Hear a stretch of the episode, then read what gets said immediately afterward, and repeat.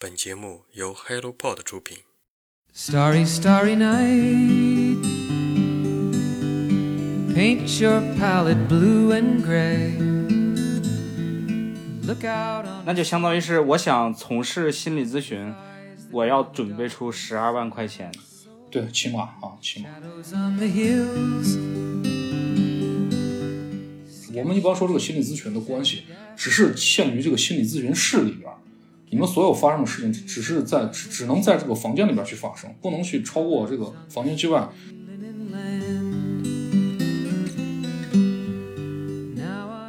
但是我们聊了聊，是吧？至少有有一些人能够听得到。我们就像这个偏见当中的火把，我们亮一点儿，偏见就少一点儿。哎，升华了，先给我鼓鼓个掌，鼓个掌。可以，可以，可以，可以，确实可以，确实可以，确实可以。They would not listen, they did not know how. Perhaps they'll listen now. Starry, starry night. Flaming flowers. 各位听众朋友们，大家好，我是你们的老朋友孟老师。然后今天呢，我邀请到 Masa 以及我的研究生的好哥们儿，今天一起聊一聊，呃，关于被误解的心理咨询这样的一个话题。呃，随着这个经济社会的发展啊，其实大家的这个精神压力都是比较大的。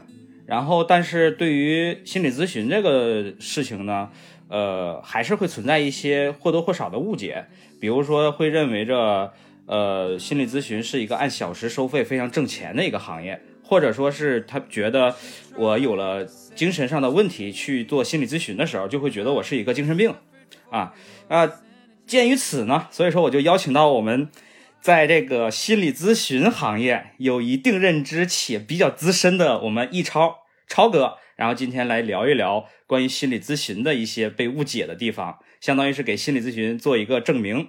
好，那下面就有请我们的易超同学，呃，自我介绍一下。Hello，各位听众，大家好，我是一超啊，很高兴今天能有这样一个机会跟大家一块儿分享一下关于心理咨询这些事情啊。呃，也是受到这个孟老师的一个邀请啊，今天也非常荣幸。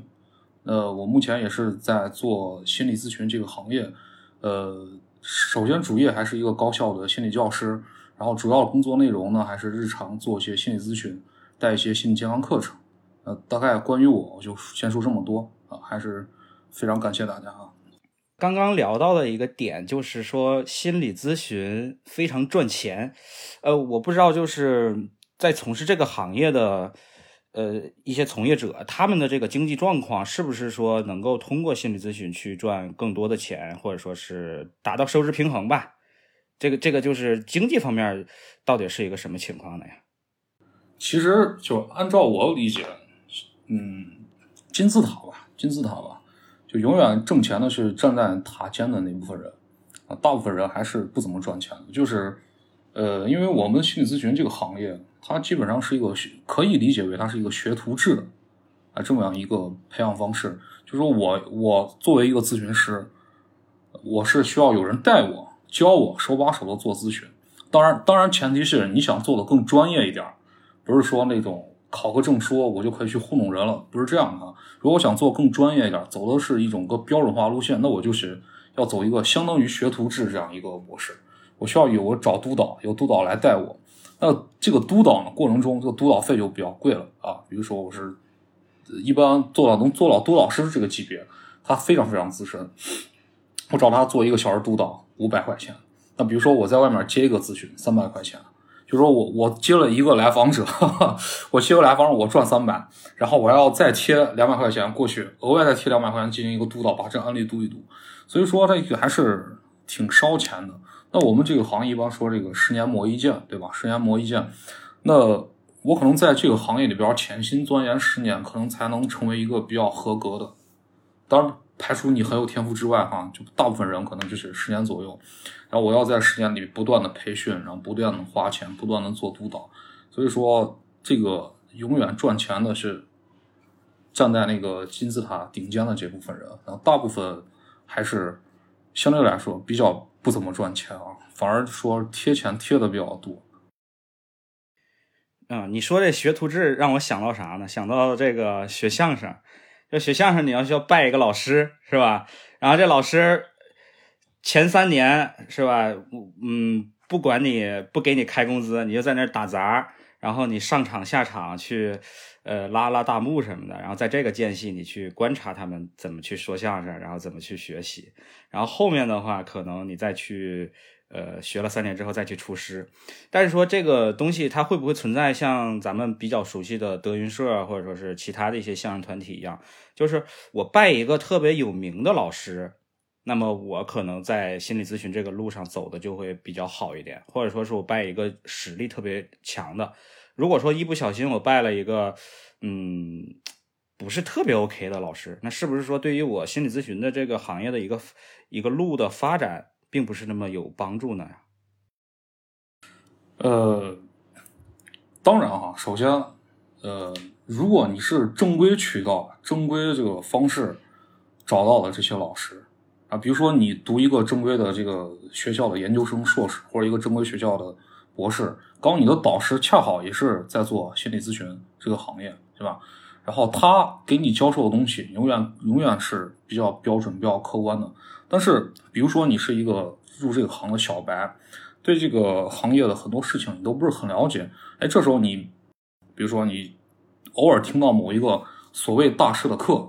对吧？然后你就决定要跟这个大师拜师学的那个呃，跟这个大师去学习，哎，那么很有可能这个走向歧途，对吧？所以说，前提是我们有时候我也在想这个问题。前提有时候你进入心理咨询这个行业，你要不断学习，不要积累，你认识更多的人，你要了解去知道哪些人是 OK，哪些人是不 OK。你首先自己心里边有一个评判的标准啊，这是我一些理解啊。也就是说学逗唱，你至少说我知道。哪个是唱的好的，哪个是唱的坏的？哎，对对对对对。哎，玛萨对对于这个有什么一些想法吗？我刚才听那个一超说的这个情况的话，就像刚才孟老师你提到的，也就是说，这跟是不是考研有点像？你必须要知道哪一个大牛比较靠谱，然后你想尽办法进入他的那个门下。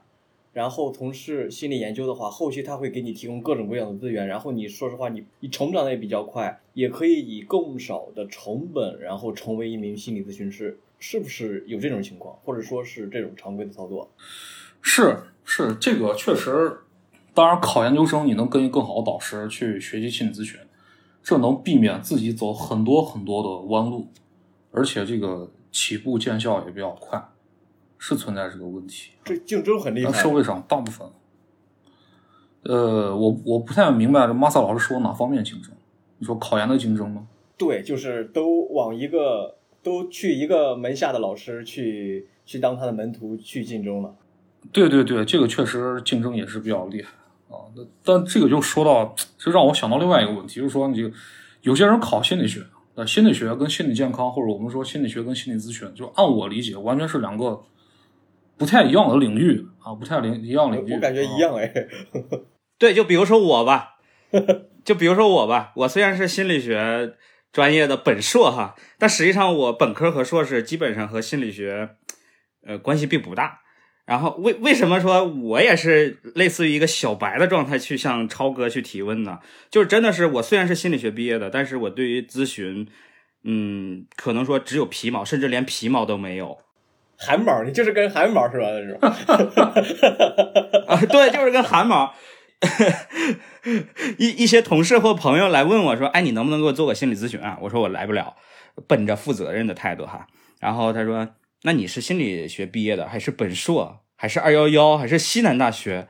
这个就很厉害啊！”我说：“不是你想的那样，不是说我上了这个学我就能给你做这心理咨询，它是一个非常非常。”要求你的专业知识背景的一个东西，就像超哥说的，它是完全两个不同的东西，甚至说是你说它是两个学科，我觉得哈都可以，都都可以都可以分开。嗯，对对对对对，就我们学科有一句话说，这个是生理学是吧？是呃这这这个心理学之父嘛，然后这个哲学是哎说反了又，时间长忘了，哲学是心理学之母。啊，那就心理心理咨询有类似于好像是从哲学那一派发展过来，就包括前面包括什么那个弗洛伊德呀、荣格呀，然后等等等等，他们是有一定对这些呃一些东西的思考。然后其实实证的东西不是很多。那心理学就是在学校里边的这套东西，它是一个建立在以实验是吧？呃，这样一个基础上啊出来的一比较严谨的一套科学的呃一一个东西，一个科学的一个体系。所以两个不是不是一个一回事儿。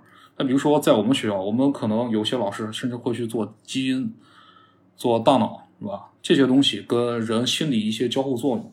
但你说心理咨询，我们怎么去研究大脑？当然，他确实某种程度上说也是在研究大脑，但我干预的更多是这个人，他他的一些变化，他的一些情绪，他的一些行为，是吧？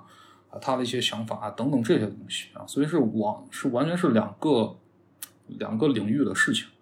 不过说这好像扯的就有点远了哈，扯的就有点远了。然后不过也确实啊，那个。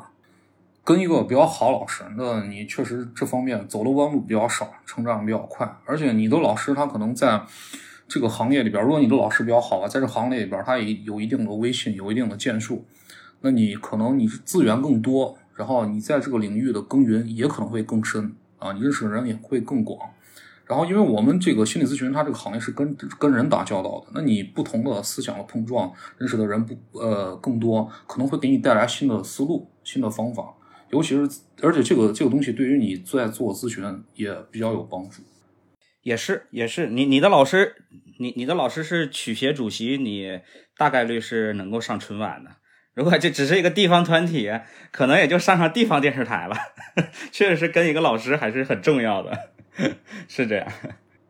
跟我们一般可能这个行业它分一个学院派跟江湖派。比如说我跟孟老师，这都属于这个相对来说比较偏学院派一些。当然，你在社会上有些人这个是走的是江湖派。那比如说，我要是学院派的话，我在学校，那可能我导师就会免费给我做督导，或者说他会帮我联系一些人做督导。那比如我在外面，我做一个督导可能五百八百，但是在学校啊，可能就免费做，甚至打个折一一百两百，有些公益性的东西，哎，这就很省钱，甚至还有一些。其他什么基金的赞助是吧？一些类似于奖学金的一些补贴，哎，这种省去一大部分钱。那比如说我是一个江湖派，完全就是可能我之前是个干会计的，或者我之前是一个搞物流的，或者我做国际贸易的。哎，突然有一天，哎，我听了某某某些老师的课，哎，我觉得心理咨询比较有意思，而且我对我自己评估了一下，我觉得我也特别适合干这个行业。那于是呢，我就想放弃我当下的工作，我去从头开始学一下心理咨询。哎，那这时候我再去，呃，我我再去呃找人做督导，那可能就是另外一个价格，可能就是一个标准的一个市场的一个一个行价了。所以说，当然我前提是建立在你是想走一个专业的路线，而不是说一个二把刀忽悠人的路线。那如果你想走专业人的路线的话，你不管你跟哪个导师是吧，不管你学习了什么样的理论、什么样的方法、什么样的流派，你还是避免呃不能避免。这个完全不走督导这条路，你必须要去做督导啊，因为他毕竟学徒制，你手把手要有人教你啊，你每句话该怎么说，包括你的呼吸、你的语气、你的神情啊，当下你内心的一个感觉，你跟来访者啊，就是一般找我们这个做咨询人叫来访者，我们叫咨询师，来访者那个人的一个状态，你跟他之间的一些互动、一些微妙的变化，这些都是要在长期的慢慢积累的过程中去这个。就是实践出来了，更重要的是督导要手把手的教你做出来。当然说我不要督导行不行？也可以。弗洛伊德那个时代还没有人做督导，但怎么样？他这个周期就会比较长，周期确实比较长啊。就比如说这个，大家都是在 练钢琴，对吧？我自己拿一个乐谱或者拿一个什么样的教材，我自己去呃照着那个谱子或者那个他那套方法去练，总比不上有一个老师坐在你旁边给你教一下，哎，这是到这个这个这个乐段的时候，你这个手型怎么样变化，它会来得快一些，就是这个道理啊。明白明白。该刚刚听的听那个超哥说有一个点，我觉得挺有意思的，就是说很多所谓江湖派的，他们想呃在某一个时间点想从事心理咨询，是因为觉得心理咨询比较有意思。那实际上说有没有？一些人就是会因为他们有某些特质，会更呃更容易去从事心理咨询，或者说是呃更适合心理咨询。比如说，我特别爱聊天儿，哎，我我我闲不住，我特别愿意去给人解决这种情绪上的一些难题，是不是说这种人他更适合做心理咨询师？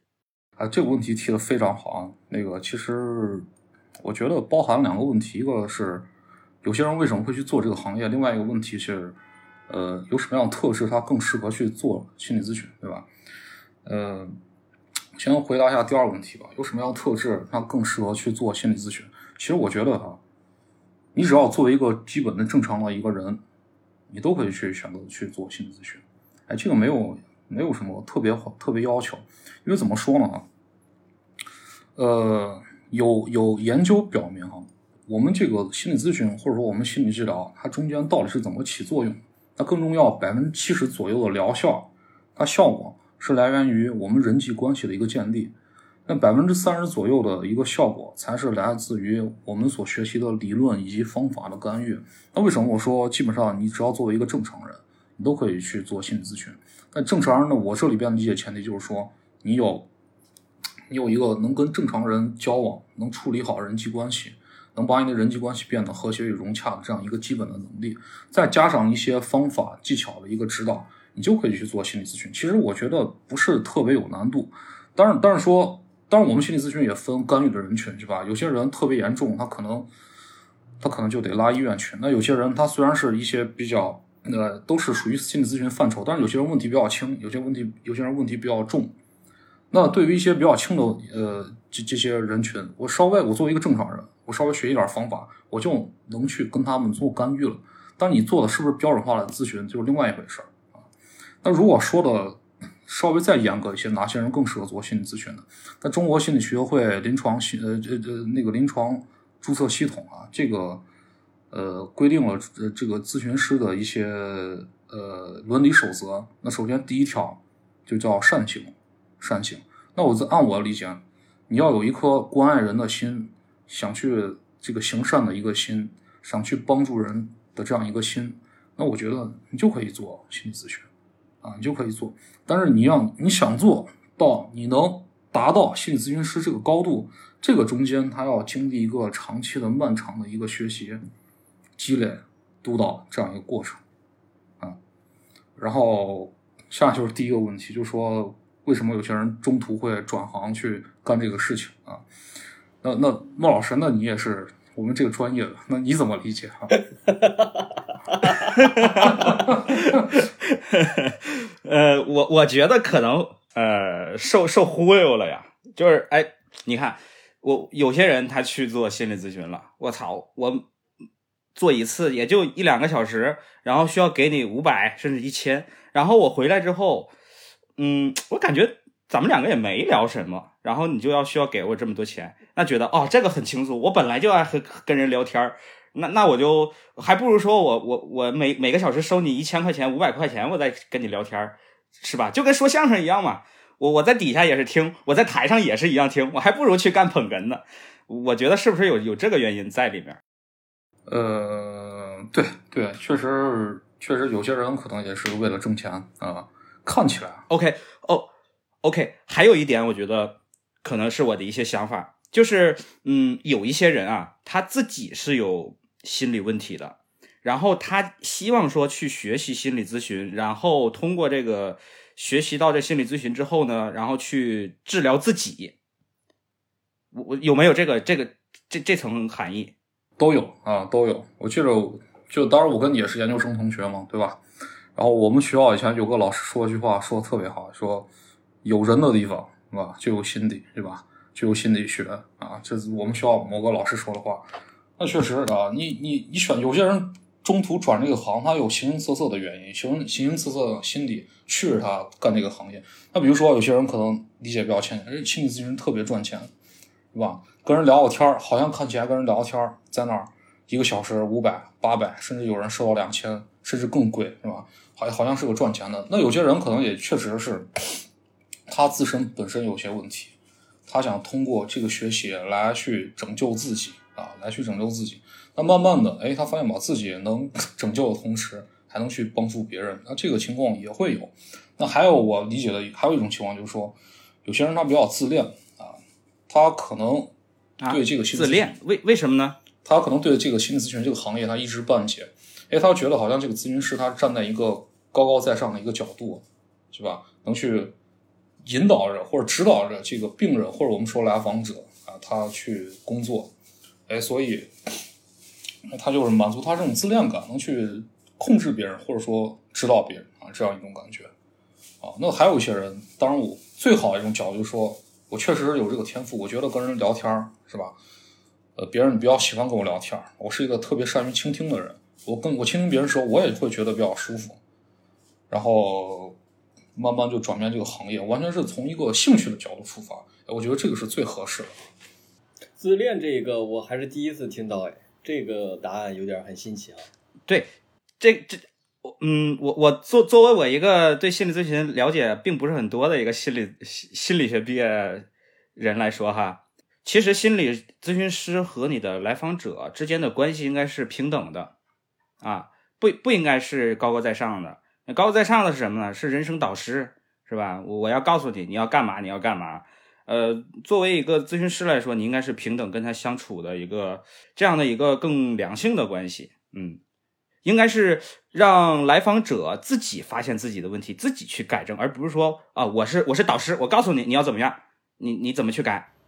我我我有个问题啊，正好是想问到，也是在网上看到的，说就是男的咨询师的话，就是受访者会倾向于就是同性之间会就是这种配对的比率比较高嘛？哦，同性之间配对比例比较高，是因为因为这个确实也存在这方面因素啊，就是说我去找心理咨询，就其实这个中国当下这个社会，虽然其实大家整体上的思维思路已经比较就开放了啊，能普遍比较能接受心理咨询这个事情，但是其实更多的人还是觉得我去做心理咨询，就是我有毛病，我有精神病，我心里有问题啊，大部分人是有这样一个误区在啊。不排除有些人他确实有有问题比较严重，那有些而且所以所以说我可能有些人去找这个咨询师，可能是我内心里边压抑了太多的事情，不能给别人说，我实在想需要找一个出口，要把这事情倾诉出来，说出来会觉得舒服。那往往我找谁，我我去找谁说呢？可能找一个跟我最相似的人，最相似的人。所以说，比如说，我就假设假设啊，假设。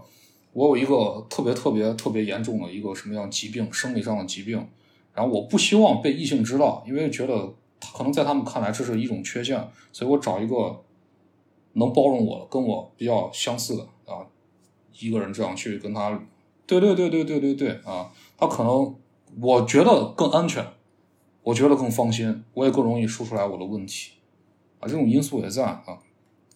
当然，这也让我想到，还有一部分人，他专门爱找异性咨询师，也不爱找同性咨询师，这也存在啊。哎，这可能就是，当然这个问题比较深，可能跟那个弗洛伊德说这俄狄浦斯情节有关系。当然，马萨老师之前说这个问题，我我也碰见过。之前我在学校，因为我是在高校做这个心理咨询嘛，然后之前我们一个辅导员给我推过来一个学生，然后这个学生当时的要求就是说，这个我不想，我不想这个。我不想找一个男老师我做心理咨询，但是这个学生第一回见到我，跟他沟通了一次之后，他反而消除这些误解。那所以我后来在分析为什么他会这样子，因为这个学生他先天，呃，或者说有些人他家庭背景吧，他可能就存在这种性别的一些偏见，可能他的父亲啊或者他的母亲，是吧？呃，不管是作为同性还是作为异性，然后可能更严格、更批判一些，所以他想找一个相对于他觉得更安全、更放心的一个性别角色。来作为我自己的咨询师，嗯，哎，其实其其实说到性别这个东西，我我想到一点，就是在咨询里面有一个东西非常常见，叫移情。对，也就是像有一些来访者，他实际上是会慢慢的爱上自己的咨询师的。但是如果我对你产生了这种情感的话，那实际上对于咨询效果是是有害的。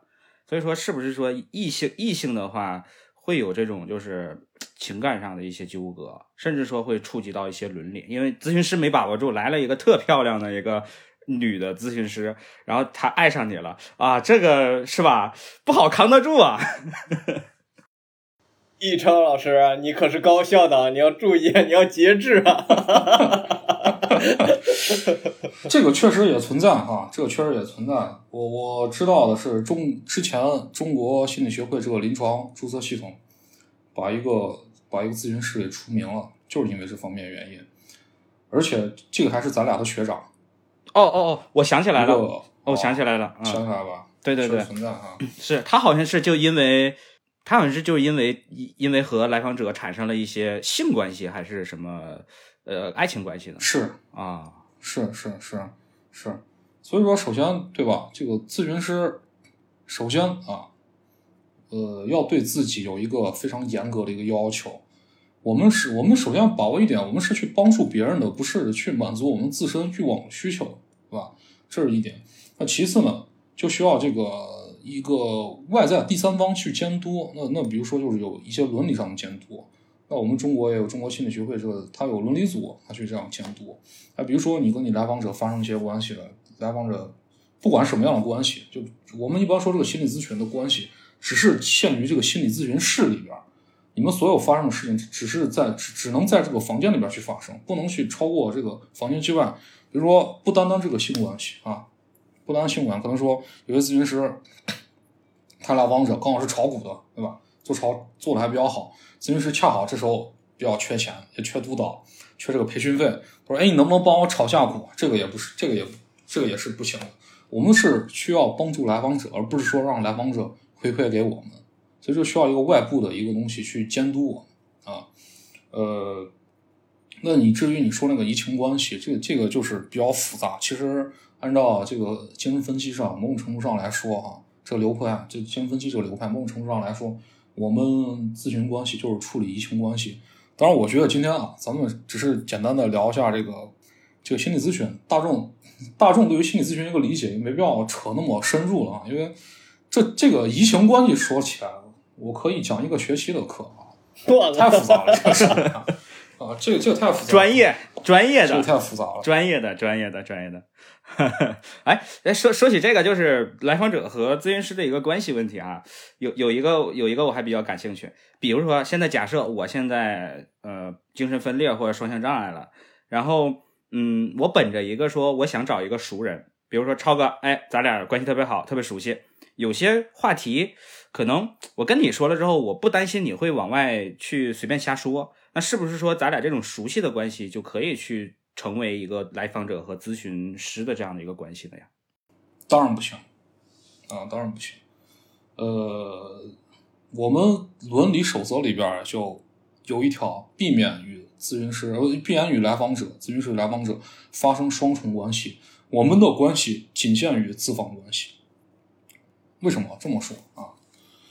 那举个例子啊，临时杜撰的一个例子，比如说啊，呃，我家有个亲戚的小孩儿是吧？可能是我小姨的小孩儿，他出现了非常非常严重的一个心理问题。好，我家小我小姨说，哎，那你给我家随便起个名字吧，多多啊，你给我家多多这小姑娘去做一下心理咨询吧。好，我答应了。但是你知道，心理咨询这个这个这个干预的这个过程，它跟大部分人。认知里边平时这种思想教育是不太一样的。我在咨询里边发生了很多事情，可能跟家长对孩子这个教育的那个思路是有冲突的。好，那那我我给这个孩子干预了，确实确实也见到一些效果。那这个孩子确实变得好，但这种好，他可能不是父母期望的那种好。那父母可能还会认为你把我孩子整到另外一个坑里边去了，那反而对这个咨询师是吧，对我带有很多不利的影响。那此外呢，然后可能。哎，这这种不利的这种不利的影响是说，是你的咨询的不利，还是说是你生活当中的不利啊？好，听我娓娓道来哈。一方面哈，对，一方面生活里边确实可能会给我带来很多影响，比如说我在亲戚里边啊，这这个这个这我这个小姨可能到处会给人说啊，这个这个这这这个这一超啊，咨询做的非常非常不专业啊，他就是个垃圾，然后外面会抹黑我的名声，这一方面。另外一方面，他可能还是会，他可能还会对这个心理咨询。这个行业他会有一些误解，有一些偏见，他会觉得这个东西没什么用，可能我会对我们行业会造成一些负面影响啊。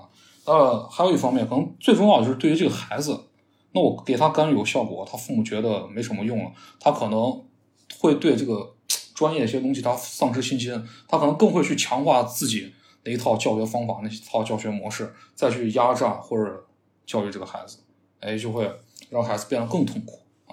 我再举个例子，我再举个例子，说起来比较多，这个是，那比如说啊，呃呃，比如说我跟这个莫老师是吧，做这个心理咨询，然后他有一天他找到我，我本来跟他就是同学的关系或者朋友的关系，已经有双重身份了，然后再加上一个资本身份，然后他跟我说他去干一件什么这样的事情，现在担心自己得了一个什么什么样的疾病。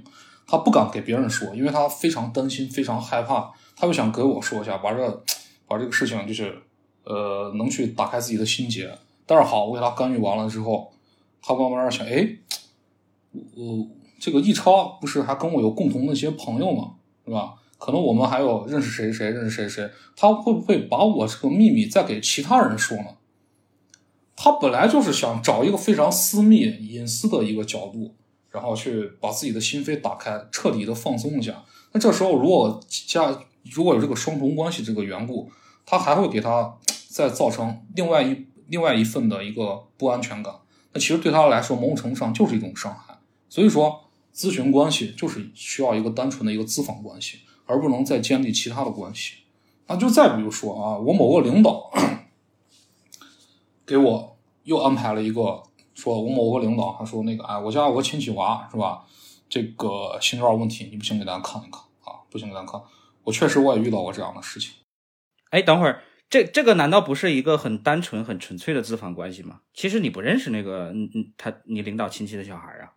但是，但是你知道，这个你跟小孩去干预的过程中，其实一个比较隐，因为我我跟小孩需要建立一个信任感、安全感，然后他不想他有问题。就小孩一般出现一些问题，他可能更多来自于他的家庭，他不想让自己内心很多事情、很多秘密是被家里边人知道。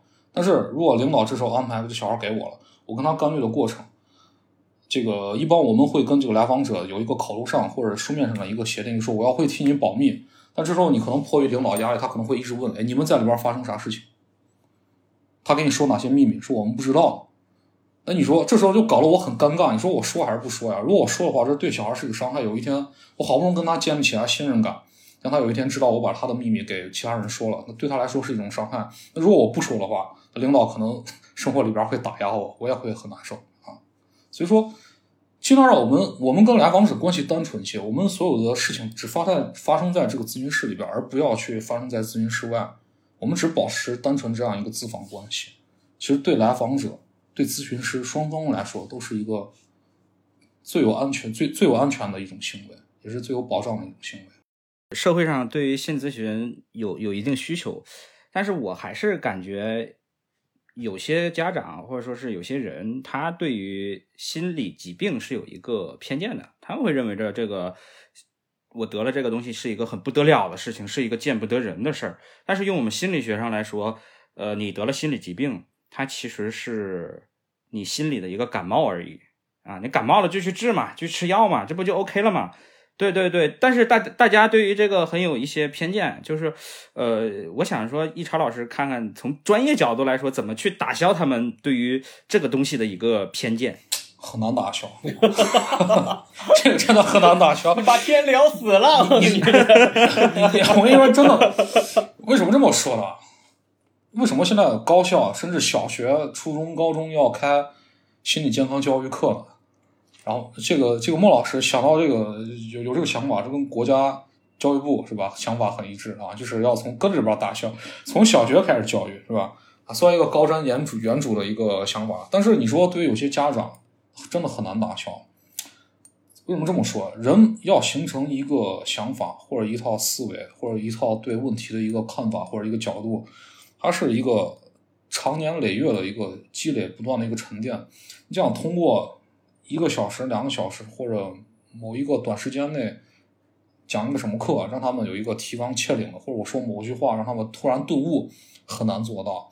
因为我们知道，我当然我研究生可能学的也不是心理咨询这个方向啊，但是我只是后面从事这个专这这这这这个这个行业了。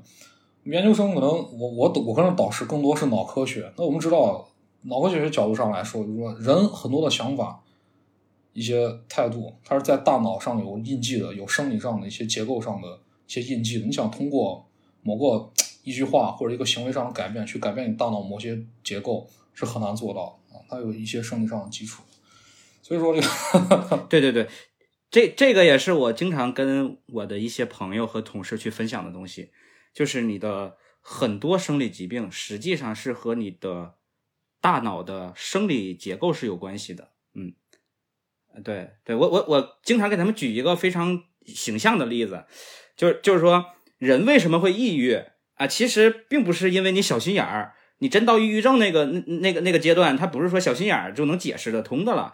呃，我给他们举什么例子呢？就是你大脑的某一个部位，它实际上是管理情绪的啊。你这个这这个部位正常运行的时候，它是你该高兴高兴，该伤心伤心，然后伤心也不会特别伤心，然后也能恢复过来。但是这个区域本来它是一个特别圆润、特别饱满的一个状态，但是呢，某一天你可能吃错药了，或者说是呃，因为情因为这个环境的一个剧烈变化，哎，导致你这个圆圆润饱满的区域变成变得干瘪了，哎，它就对对对，它就抑郁对了。，咱莫老师举的例子非常好，那个也比较接地气，帮助大家理解这个问题。但是其实这个过程它可能更复杂，更复杂一些。但是但是确实很多人对对这个问题有有偏见。那其实在我理解，确实就是一个感冒发烧小病，你有用就去治嘛，是吧？那现在就包括一些专业的一些编书者，是吧？对一些专注的一些编著者，他们他们甚至不想去用“病”这个字，他都把很多一些性疾病，他改成“障碍”两个词。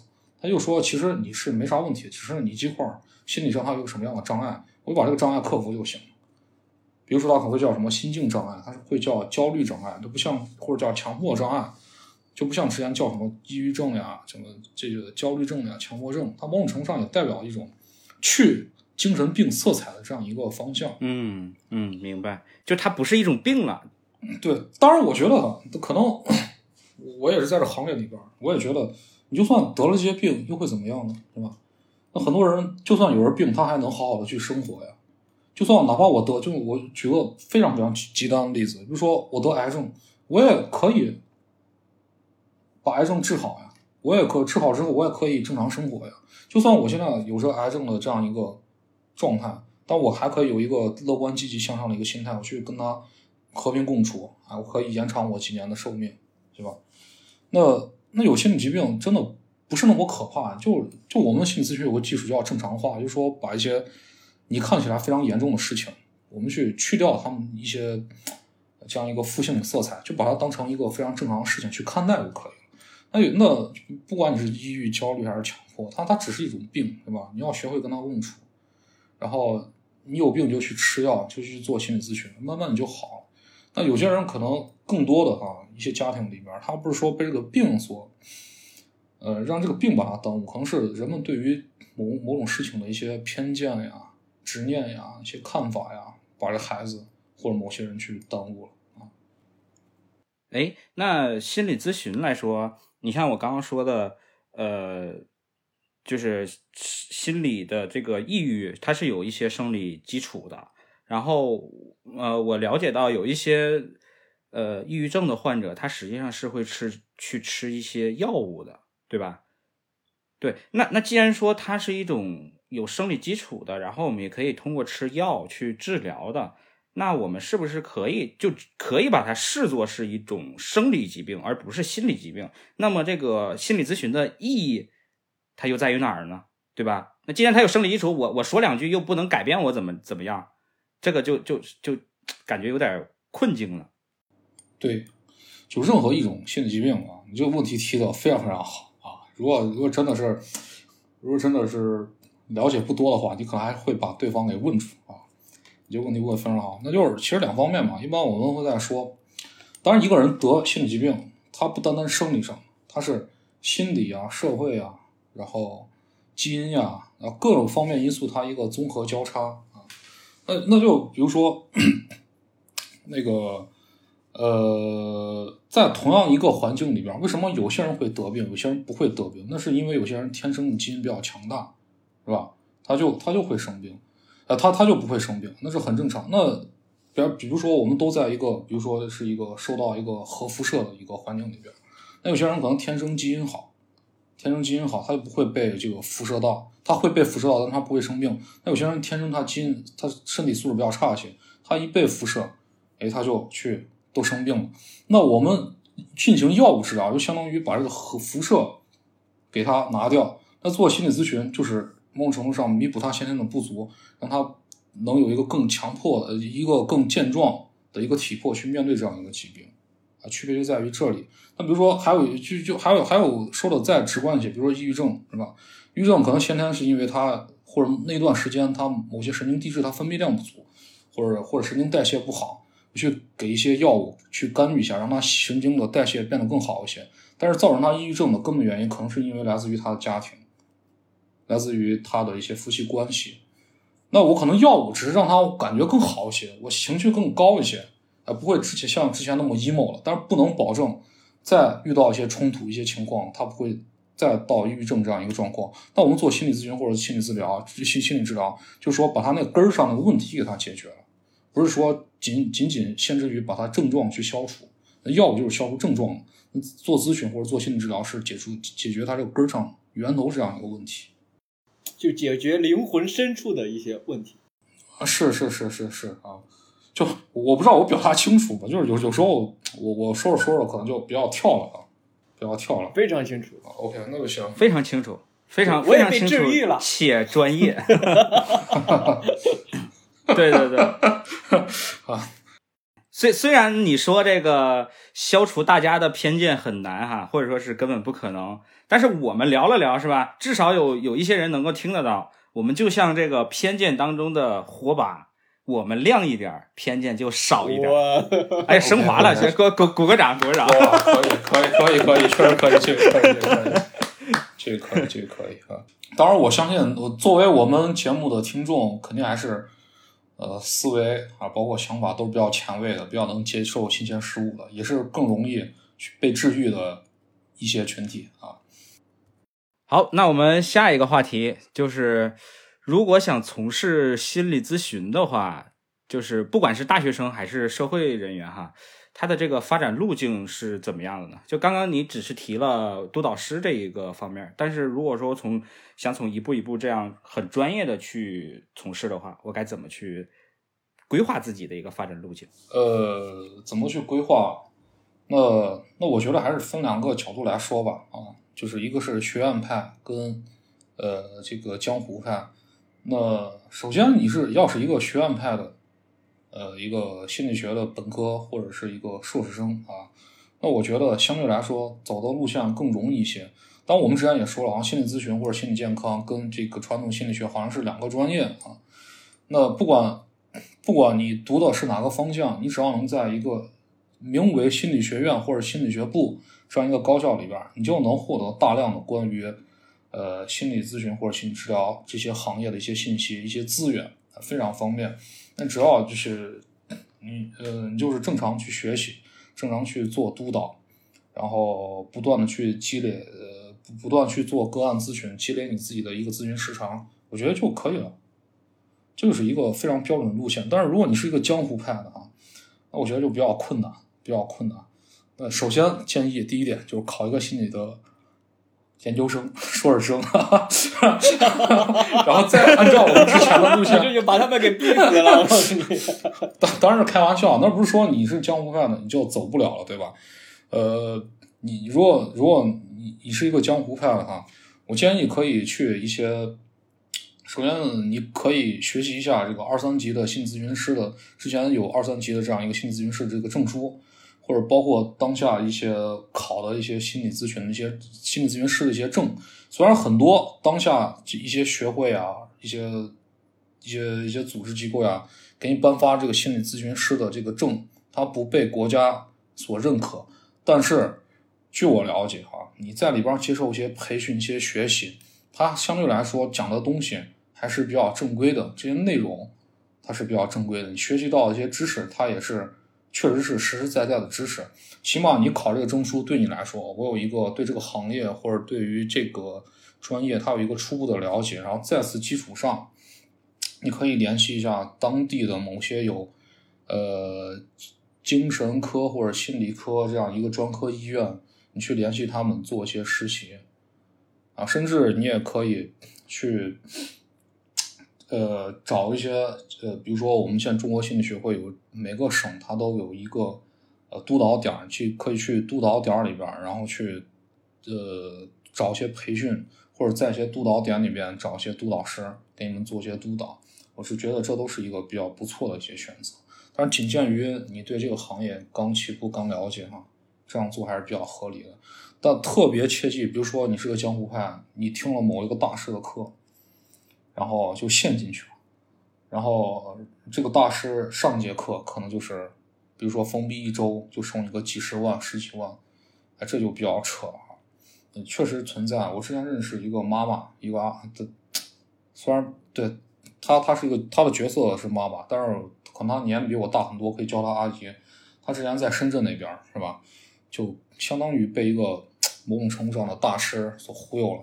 他光那两年的学费就花了三百多万，但是家里边也是比较有钱啊，就打着打着心理咨询的一个名号啊。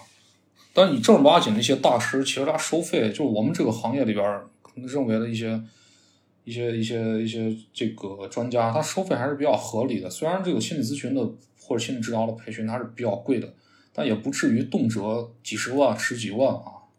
他可能最多也就收个两三万啊，它一个一个周期，或者或者短程的班，他可能收个两三千、五六千，他都有。但但凡上十几万、几十万，我觉得都是 你在路上掉进坑里边啊，就那种大师，就是什么听懂听懂掌声什么的。有有点这个意思。下一期节目我们可以可以开一个如何通过心理咨询让你一夜暴富。对，也也有这种，也确实也有这种东西啊。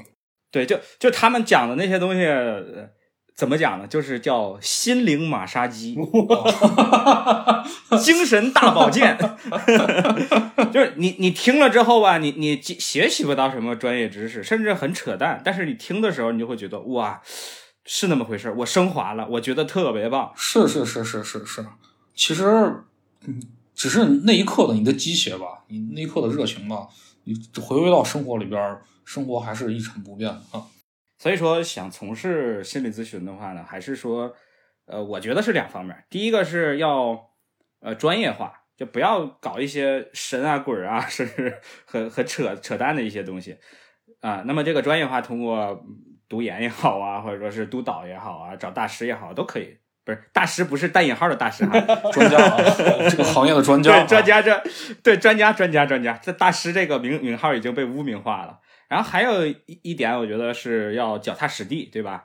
咱们一个个案一个个案的积累，对对对对对对对，一个时间一个时间的去积累，然后每一个督导都认真去参与，哎，这样才能够有所成长啊。对对，还有一点比较重要的哈，我刚刚也忘说了，就是说，如果你是一个咨询师的话，想成为一个咨询师。呃，你也可以找找一个特别专业的咨询师，自己做一下心理咨询，就让找一个咨询师给自己做心理咨询。因为我我们不可能人无完人，对不对？我们不可能每个人都是百分之百的健康，我们也会有属于我们自己内心的一些问题。啊，在这之前，可能你想从事这个行业之前，你能去做一下体验，能对自己有一个清晰的了解，一个认识。然后这时候你在面对来访者的时候，哎，你就不会把自己一些问题扯到来访者身上。就比如说。我跟我老婆我在闹离婚，刚好来了一个来访者，他找你的原因也是因为他跟他老老婆闹离婚，结果是吧？他还没说两句呢，你自己先哭了是吧？这就很不科学。所以说，有时候我们 我们面对来访者的时候，我们最重要是把自己擦干净。我们咨询师就相当于是一面镜子，我们需要完完整整的就以我们这个镜子的功能把来访者照出来，让他们看到自己的样子。他实实在在了解到自己的一些不足或者缺点，或者不利于发展、不利于心理健康的一些方面吧。然后他了解到之后，他才有改变的动力，才去成长的勇气。所以最重要的，咨询师把自己这个擦干净。当然扯有点远了哈。呃，那就是说，这个你想成为咨询师，你想你想成为咨询师，最重要也是呃自己做做这个个人体验，我觉得很有必要的。嗯，马萨老师，你是想说？你刚才举这个例子，我突然想起了一个观点，就是你们会不会成为一种负面情绪的收集器？你们如何排除它呢？会不会影响你们的生活呢？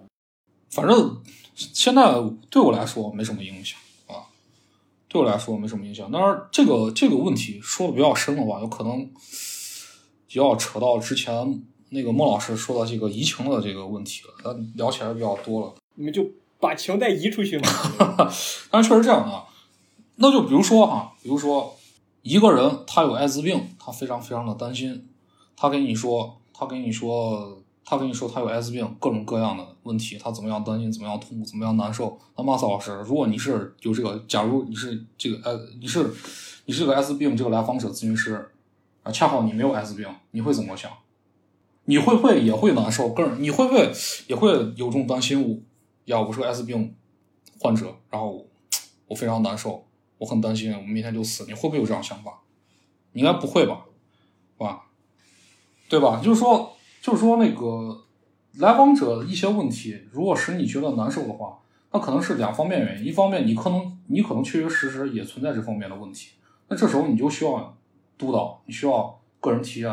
但另外一方面，代表着你自己的一个共情能力，就就我们说这个这个感同身受能力，就简单理解是这样的：感同身受这样一个能力，它非常的强大，所以能。可以了解到来访者此时此刻的内心的一些所思所想，你会跟他一块儿去哀伤。但是，我们咨询师要有一个特别重要的一个功能，就是说一个观察自我啊，或者一个站在第三方角度来观察我自己自己这样一个能力。就是我走出这个咨询室，我要走出这个咨询室。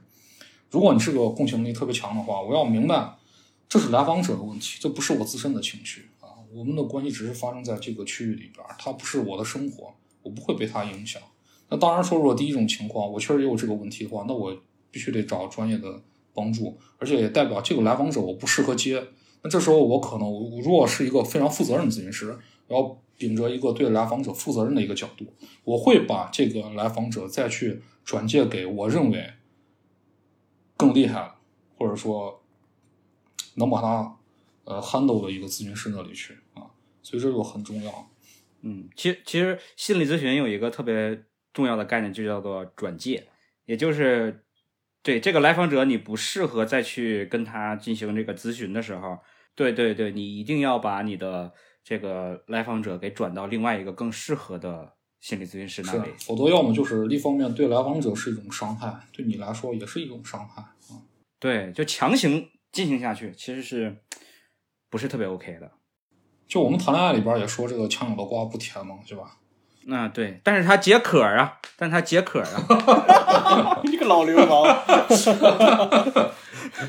在咨询里边一定不能这样做，我们是，我们实上是收费的，是吧？我们对他负责，不能一味的去满足我自身需求啊。对对对对，是这样是这样。嗯，刚刚说到收费这块儿，就是，呃，一开始我们聊的时候，就是说，可能你刚从事的时候需要，呃，花。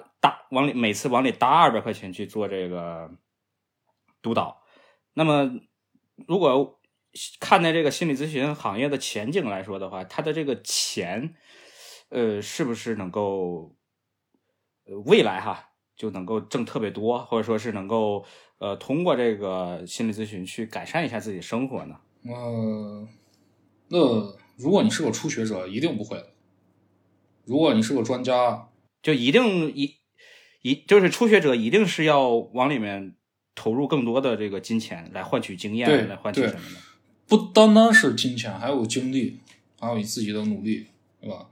然后，如果你是一个站在金字塔尖的人，你也不会考虑这个问题，而且你也可能某种程度上你也不不想去做心理咨询，你只是想去培训更多的心理咨询师。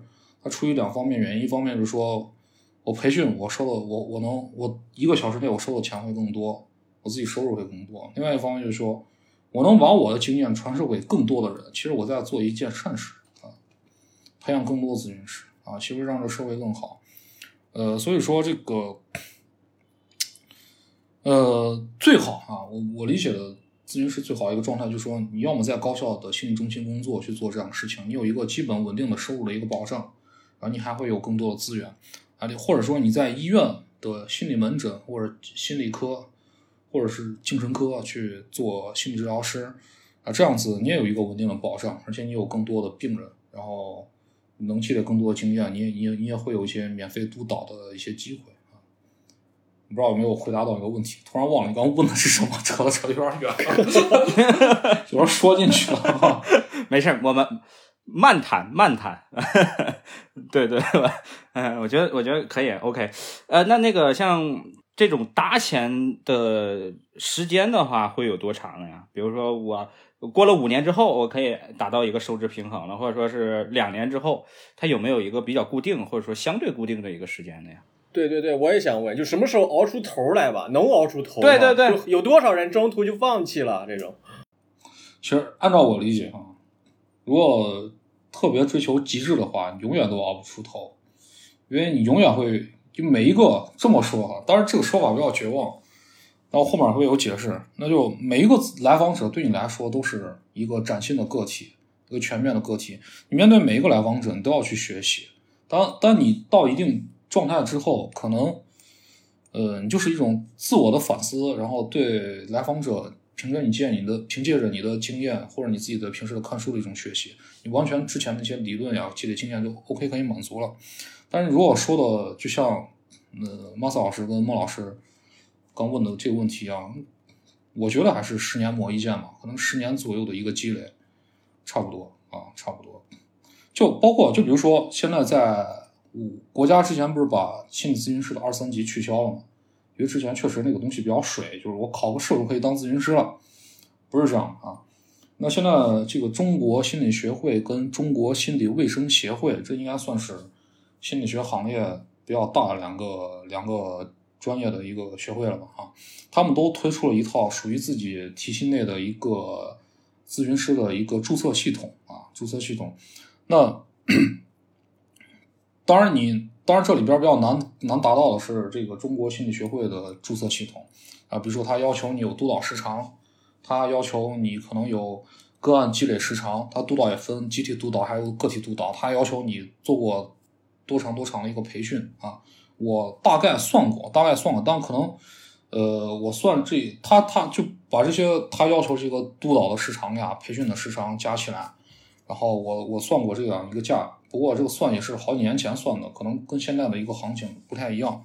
呃，可能你至少得花个十二万吧，十二万嗯，十二万啊，至少得花十二万嘛。这是啊，就可能是我一个我个人一个非常不不这个标准化的一个计算，因为也是在两三年前我这样算出来啊。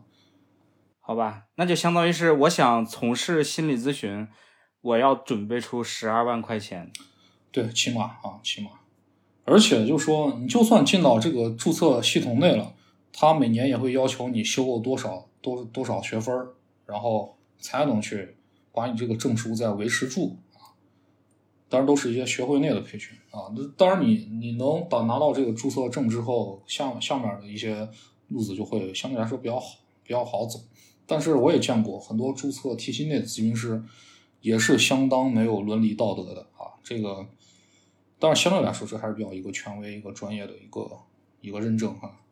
不过我最终想说的一个目的，就是说这个，呃，咨询这个行业，反正如果想选择去做，就是要拿出一辈子的精力去做这样的事情，要不断的去学习，不断的去积累。当然，你做到某一定程度上，你可能不再需要培训与督导，但你更重要的是，你要对来访者去有一个反思，你对自己工作有一个反思。这个反思到过程中，某种程度上就是一种学习，啊，所以它是一个长期的，不要把它当成一个事业去做的一个事情。它可能不像是社会上那种我干一个什么样的事业，经营一个什么样的企业，我能挣大钱。它可能更多的是我面对是一种良心，因为我毕竟去干预的大部分人群，他都是带着问题过来的。我要有这样一个良心，有一个善行的这样一个标准，然后去好好认真呃对待每一个来访者。哎，这可能就是当成这样的一个事业去做。这个感觉升华了，真的人生一下子就升华了。呃呃，这就有一种什么感觉呢？就是像孔子说的，就有一言可以终身行之者乎？这就是心理咨询这个，就心理咨询就是这件事儿，我要终身去从事它，虽九死其犹未悔也。就我就就觉得，就是你刚刚说的时候，我脑子里面啪啪啪蹦出很多那些先贤们说的那些很很牛逼的话啊。这这个心理咨询，呃，我幸亏没从事心理咨询哈。呃，讲真，我没有那么高尚，那么说我要提前投投资那么多，然后去成为一个呃刚刚成为一个心理咨询师，然后后面还要这样去坚持、去学习、去不断的进步，然后要从事一辈子，呃，可能对于我来说是一个比较比较大的一个挑战。所以，嗯，好吧，今天聊的确实让我有一种对于心理咨询有更全面和深入的一些了解了。哎，我不知道玛莎，你对于这个心理咨询这块儿，经过我们聊聊了之后，看有没有一些比较新的一些认知呢？呀，想成为心理咨询师，果然是一个花钱花精力的一个事儿啊，这是最直观的了解。而且第二点就是，分为刚才就是易超老师说，分为江湖派和学院派。然后学院派还是比较容易，如果你真想走这条路的话，还是在什么天时地利人和上还是比较有一定的优势的。但是对于江湖派来说，如果你也想走的话，你最好能够 加入到学院派啊，还是一个比较捷径的办法的，是这样。然后还有一个，刚才就是孟老师你也说到一个怎么说，最后这种升华的这种非常的伟大的这种这种感觉吧。然后我觉得心理咨询师也好，呃，或者是其他的一些相关的职业也好，刚才易超老师说，嗯，最，最基本的你要有一个什么，就是有一个善，对吧？要说实话要有大爱，这种东西是一个根儿上的一个精神支柱上的一个东西。如果你没有的话，最终可能会变成那种所谓的现在的那种坑蒙拐骗的那种网红的这种大师，就是借着心理咨询的这种这个噱头来什么来挣大钱。我觉得这个这种情况是真的是要不得，而且普通的普通人也好，或者是说那个心理咨询的那种受访者也好，一定要有这种辨别意识，不然真的 对一入坑就是真的，呃，钱也可能也没了，甚至是自己是吧，精神上还有是时间上也都会消耗很多，是这样。是的，是的，而且而且我感觉吧，呃，目前中国的心理学行业这种鱼龙混杂的情况，其实对于真正那些想从事心理咨询，就认真从事心理咨询的人哈，是一种很大的伤害。就是他是对他是十年磨一剑，他去投资了大量的金钱精力，然后他秉承着那种善念，想要帮助其他人，但是转头一看呢，那些野路子。甚至说连心理学是最基本的原理他都不知道，但是他通过自己的一些花言巧语啊，或者一些包装啊，哎，他能够去捞到很多的钱。其实是当那些人看到这种现象的时候，他是一种很很心酸、很心塞的一个一个感受。是，当然，当然，我们这个时代确实也在发展，是吧？中国也在发展，是吧？再过二十五年就到第二个。一百年了，希望那个时候我们国家这个房这个行业会越来越正规啊。其实，其实从从上个世纪，比如说九十年代、八九十年代那那个那个年代，然后慢慢的心理咨询在中国起步到现在蓬勃发展，其实也是越来越来越往一个好的方向去发展。所以还是要有这种希望与信心啊。那不过当下的问题只是当下问题，但我希望也是每一个我们听众，如果。你正在接受心理咨询，或者说你想去找人去给你做心理咨询，你都能遇见一个特别负责任、特别专业的一个咨询师。起码他就算负责任不不专业，起码他要做到一点，他不是去在伤害你的，不是在给你造成二二次伤害的。啊，也你就就就就这点祝福吧。OK，我我我还想再多说一点哈，就是我我今天可能。很多观点是一些个人的一些观点，它不代表它一定就是正确的，一定就是最权威的啊。也希望我们可能这个听众，呃，也是带着一个批判的、理性的一个角度去听我说一些问题啊，不一定对你有用，你去吸收；如果对你没用，你可以当成耳边风啊。只是我一些个人一些浅薄的一些理解，好吧？好，我就再说这么多哈。对对对，这就是心心理学的咨询的一些观点。就是我们不替你做不替你做决定，我们只是负责启发你。也许整期节目大部分时间对于你来说都是垃圾，都是耳旁风，但是可能某一句话你一听，哎，对我很有启发，哎，那我觉得我们的这一期节目就没白做，对吧？朋友们，就就是因为什么，易超老师这个这句话，这就是个好的心理咨询师，赶紧来吧，赶紧来吧。